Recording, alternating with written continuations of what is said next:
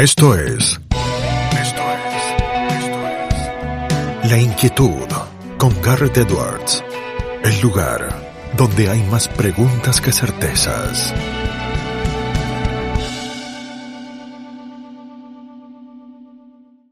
Seguidamente vamos a estar eh, charlando con Marcelo Birmacher, quien recientemente ha publicado La remera del Che y otros cuentos políticamente incorrectos eh, por editorial Edasa, con una tapa muy sugerente, una cabeza prendida a fuego y el cuerpo que muestra los brazos como diciendo qué otra cosa podés esperar, qué otra cosa se puede hacer. Eh, un Marcelo Birmacher eh, que nunca se guarda lo que piensa, que siempre ha sabido eh, bucear con ironía en los campos de la hipocresía, como dice bien eh, eh, la sinopsis del libro, desenmascarar los subterfugios y el relato de los paladines de la utopía. Así que la ficción literaria con eh, la recuperación del sentido común para hablar de nuestros tiempos y hablar también de los tiempos que vienen, porque la escritura funciona, ya saben, así, del presente para la posteridad. Así que la remera del Che y otros cuentos políticamente incorrectos, que es el más reciente libro de Marcelo Birmacher. Y ahora nuestra conversación con Marcelo. Damos vuelta de página aquí en La Inquietud por CNN Radio Rosario. Tenemos un enorme honor, placer y privilegio. Él es escritor, es guionista, no podemos encasillarlo ni en un género ni en un formato. Ha escrito en prácticamente todos los géneros y los formatos posibles y siempre sigue descubriendo nuevos. No es otro que Marcelo Birmacher, quien está del otro lado. Marcelo, ¿cómo estás? Garto te saluda. ¿Qué tal? ¿Cómo te va? Muy buenos días. Gracias, Marcelo, por atender. Un placer siempre charlar contigo. Eh, recuerdo, fíjate cómo pasa el tiempo, ¿no? La última vez que charlamos eh, estabas publicando justo Las Nieves del Tiempo, ¿no? Que había sido tu retorno al policial allá por el 2014. ¿Qué hace que un buen policial sea un buen policial? Creo que eh, la combinación de manejo de la estructura con un sentido inasible. Quiero decir, si vamos a categorizarlo prosaicamente, un policial clásico tiene que tener un asesinato, un sospechoso, un detective, una serie de pistas falsas y una resolución indiscutible. La resolución no está abierta a debate. El lector la tiene que creer como una certidumbre. Eso es lo que hace a la estructura, al oficio. Pero junto con eso, tiene que haber un sentido inasible en el sentido, perdón por la repetición, sí, sí. hable del alma humana, de la condición humana, de los grandes dramas, independientemente del detective, del sospechoso y del muerto. El amor, la decrepitud, la codicia, el misterio. Cuando a un policial carece de ese elemento, uno siente que es un reloj previsible, que funciona bien, pero que no tiene ninguna sorpresa. Mm. Una buena novela para mí siempre es un reloj que da una hora inesperada, no que funciona mal, que da una hora inesperada. Marcelo, ahí hablabas de un buen detective. ¿Con qué detective se siente más cómodo Marcelo Birmacher? Eh, ¿Le gusta más Poirot? ¿Le gusta más Sherlock Holmes? ¿Le gusta más, eh, no sé, cuál le gusta? Es una excelente pero demasiado fácil pregunta para mí. Columbo. Columbo. Columbo, un clásico. no tengo ninguna Columbo duda. Que, se, la juega con eso, vos que nos hablabas del reloj, mostrándonos a la audiencia eh, el crimen, el delito, antes de que viéramos todo el camino completo después. Exactamente, exactamente. Y hay muchos detectives que a mí me han cautivado, eh, Marlowe, por, supuesto Poirot, eh, y el padre Brown de Chesterton, pero ninguno se acercó tanto a mi corazón y a mi alma como Columbo. Es, es difícil eso, ¿no? De mostrar el final al lector y decirle igualmente, te prometo que va a ser entretenido el camino, aunque yo ya te cuente quién fue el que lo cometió, aunque yo ya te dé una parte que para otros autores a lo mejor sería lo, lo que te muestran en la última, última página, ¿no? Sabés que vi Columbo enésima cantidad de veces, innumerables, siempre cautivado por el personaje, incluso más que por la trama. Pero esto que estás destacando no me lo planteé y coincido 100%. Es un gran riesgo el que asumieron y demuestra la habilidad de los guionistas que de algún modo también para, parabólicamente ratifica lo que te dije con la primera pregunta. Hay algo más que la estructura. Hay algo más que querer saber quién es el culpable.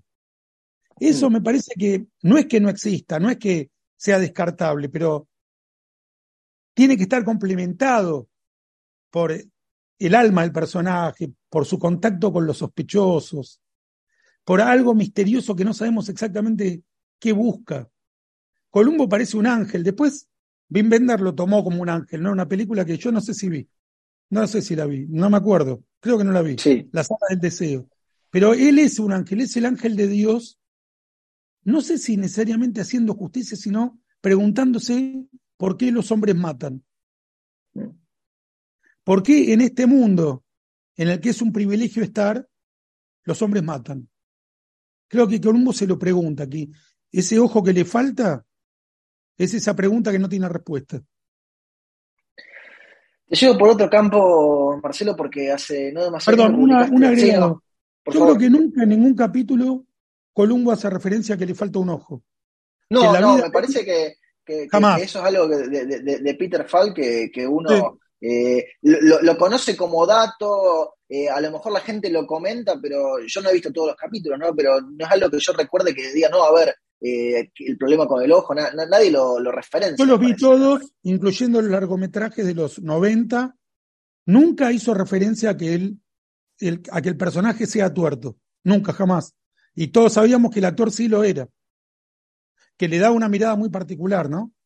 Sí, sí, como que Solo- miraba de costado, como que estaba prestando atención a otra cosa mientras estaba hablando. Eh, una- un poco de la ironía socrática, ¿no? También todo eso, Sí. eso de hacerse un poco el tonto para lograr que el otro te dé la respuesta o en este caso pise el palito. Sabés que yo alguna vez comparé a Peter Falk, el actor, no Columbo el personaje, con Moshe Dayan, el general israelí. Fueron dos judíos tuertos muy célebres, de los más célebres de su tiempo. Marcelo, te llevo a otra publicación más reciente que hiciste con tu hijo, con Simón Martín Fierro, siglo XXI. Hablaste en su momento cuando se publicó en el 2022, eh, pero el Martín Fierro, a, a- a ustedes también por eso es que escribieron sobre eso, a mí también siempre me ha llamado mucho la atención. Eh, ¿Nos hemos quedado con la lectura correcta del Martín Fierro original? Creo que hubo distintas lecturas del Martín Fierro.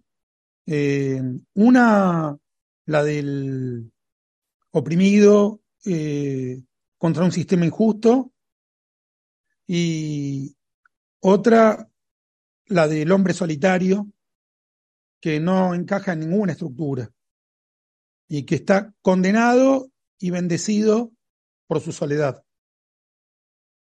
Eh, son solamente dos, hay muchas más. Eh, puede también ser considerado eh, un libro de historia de la génesis de esta nación.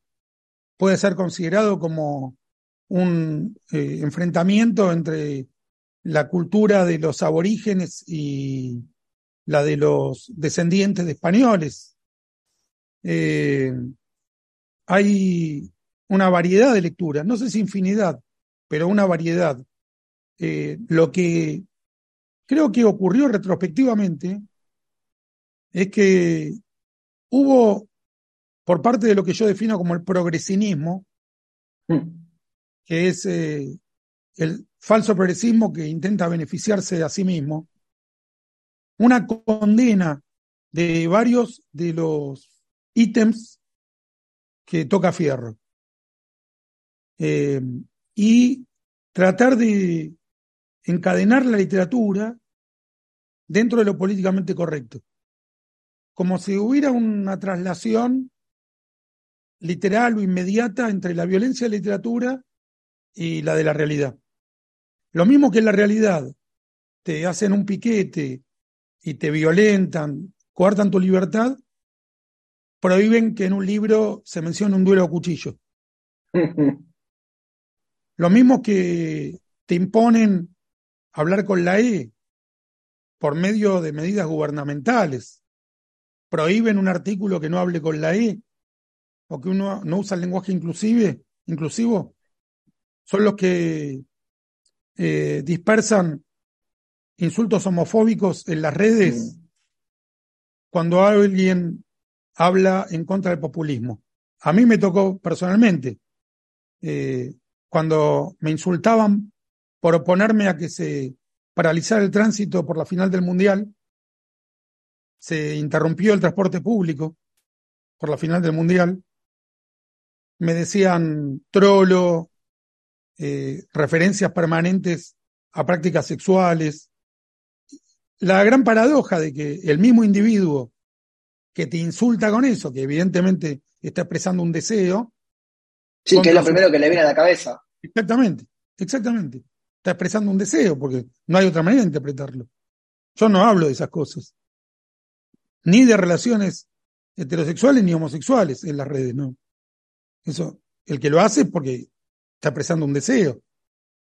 Yo creo que el deseo es algo íntimo, no para expresarlo públicamente. Eh, pero lo usan como agresión. Son lo mismo que usan la E, ¿eh? no son personas distintas. Eh, todo eso, ese ecosistema perverso, atenta contra la transparencia de Fierro que es una expresión literaria, que por supuesto recurre en distintos momentos a la realidad, pero es una expresión literaria. Y de algún modo el, el libro que escribimos con Simón es una defensa de la ficción, de la metáfora y de la libertad. Qué lindo eso que contás, Marcelo. Y además, eh, qué difícil entiendo que debe ser, por un lado, trabajar eh, de a dos trabajar, bueno, padre e hijo, que eso, todos los que hemos tenido la suerte o la dicha alguna vez de compartir algo con nuestros padres, eh, eh, uno sabe, digo, ahí está la cuestión de, las dinámicas, de los vínculos, de cómo uno se hace correcciones mutuamente, y también tratar una obra como Martín Fierro, digo, eh, que es algo que algunos autores no demasiado se han animado, recuerdo por caso biografía de Tadeo Isidoro Cruz de Borges, que es tomar un personaje que a lo mejor todos conocen, aunque no necesariamente hayan leído, porque digo, increíblemente Martín Fierro lo conocemos todos, pero no todos lo leyeron. No pauses, ni adelantes, o retrocedas. Quédate en La Inquietud con Garrett Edwards. Claro. Eh, afortunadamente ambos habíamos leído Fierro y eh, trabajar con tu hijo es durante el transcurso intolerable y al final inolvidable. El resultado es una, un legado conjunto, mutuo, un legado que el hijo también le hace al padre, y plasmado en un libro que es algo que para los dos es sagrado. Eh, pero el transcurso es intolerable porque tu hijo te pelea más que cualquier eh, duelista o que cualquier otro socio creativo. El hijo tiene y porque uno se, conoce más también las cosas, si no me agarré, yo te entiendo, che. Sé lo que me está queriendo decir. Exactamente.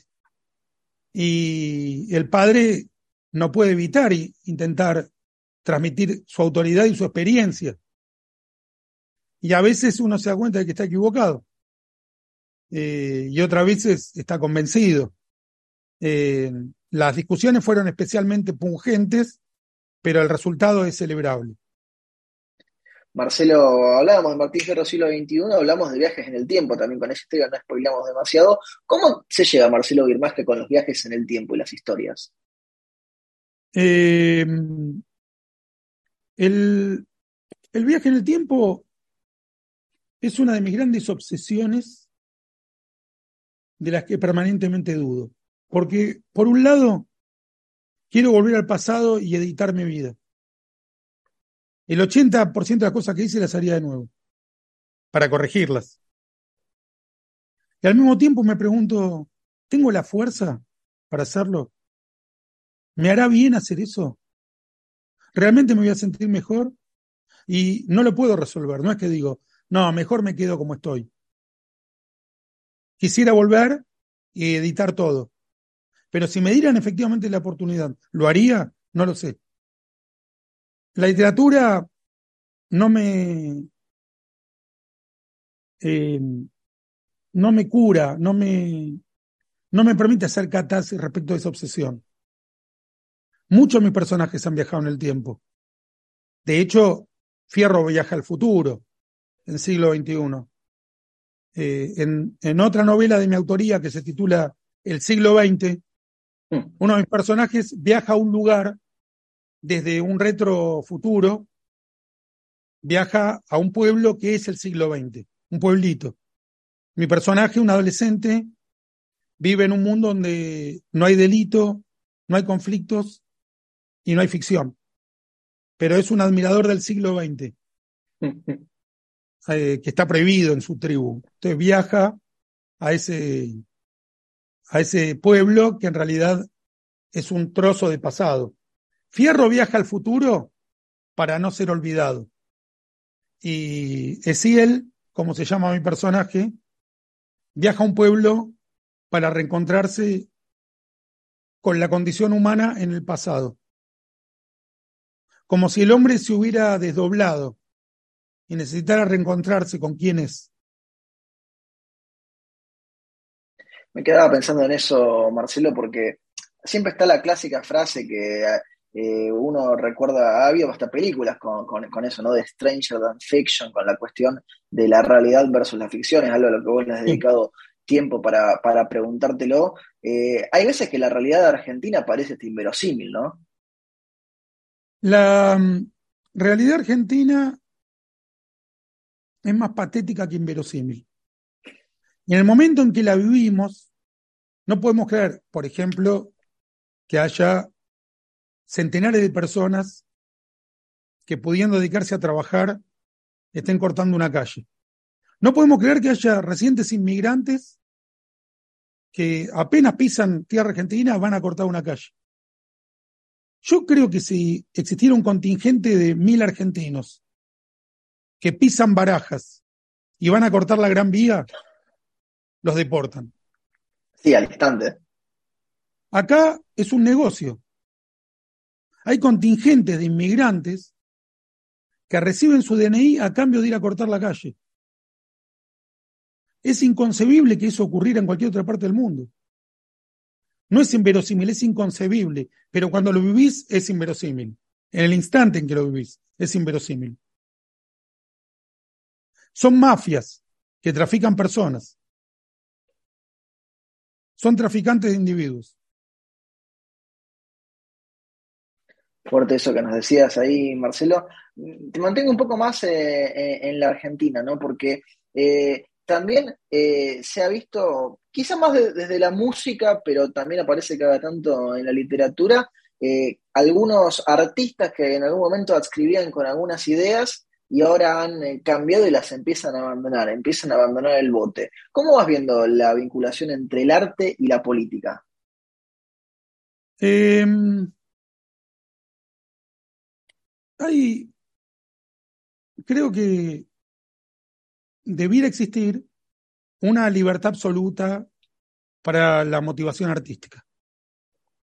No hay ninguna obligación de rozar o conectar la ficción con la coyuntura o con la política. Ahora, si ocurre, tampoco hay que eludirlo. No hay un paradigma por el cual los cuentos, los guiones, las novelas, las historietas no deban cruzarse con la coyuntura. Sí, respetando el valor artístico de cada producción, que diferencia a una ficción de un panfleto. Un panfleto es cuando la ficción se somete a la coyuntura. Un cuento, una novela, una historieta realistas son cuando la ficción trabaja con la coyuntura.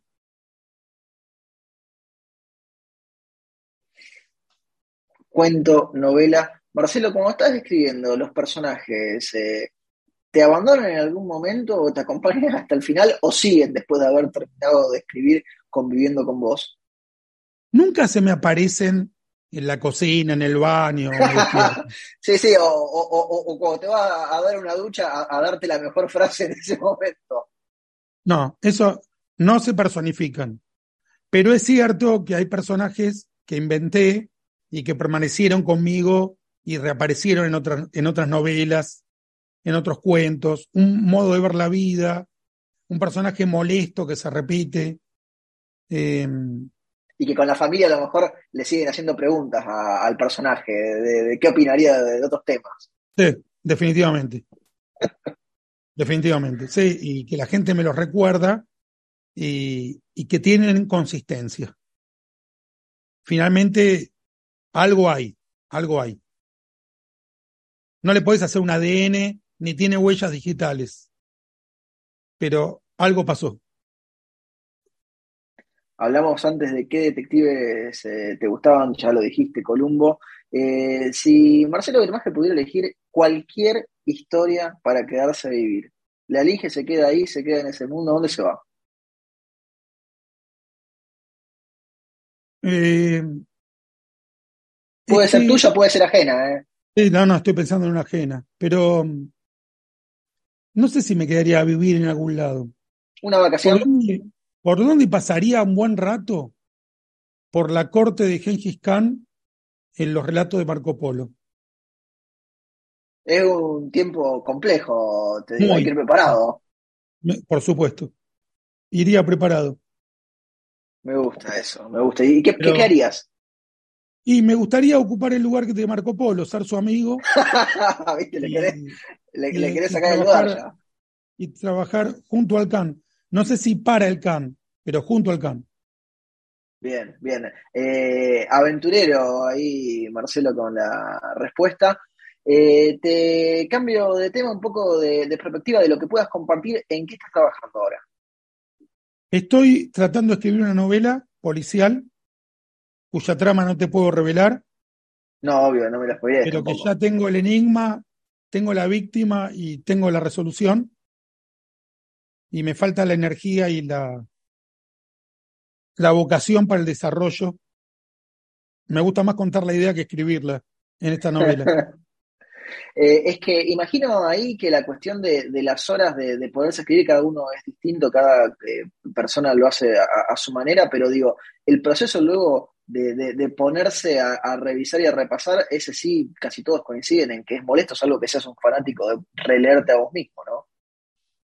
El, el proceso de la corrección es que ni siquiera Dios corrigió, porque hizo el mundo en seis días, pero nunca lo corrigió. Por eso estamos como estamos. es mucho más fácil hacer el mundo en seis días que corregirlo. Y lo mismo vale para cualquier producción literaria. El, el momento de la imaginación y la inspiración es el éxtasis.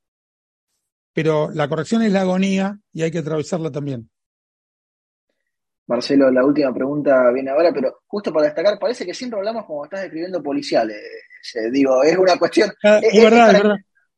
Es para que me lo anote yo y vea la próxima vez que te llame, que a lo mejor sea o cuando lo hayas publicado o a lo mejor unos años después eh, estés de nuevo. Es una maravillosa coincidencia. Sí, es, interesante. Eh, la última pregunta, Marcelo, se la hacemos absolutamente a todos nuestros entrevistados, porque el programa se llama La Inquietud y el nombre es un juego de palabras. ¿Qué inquieta a Marcelo Birmaja?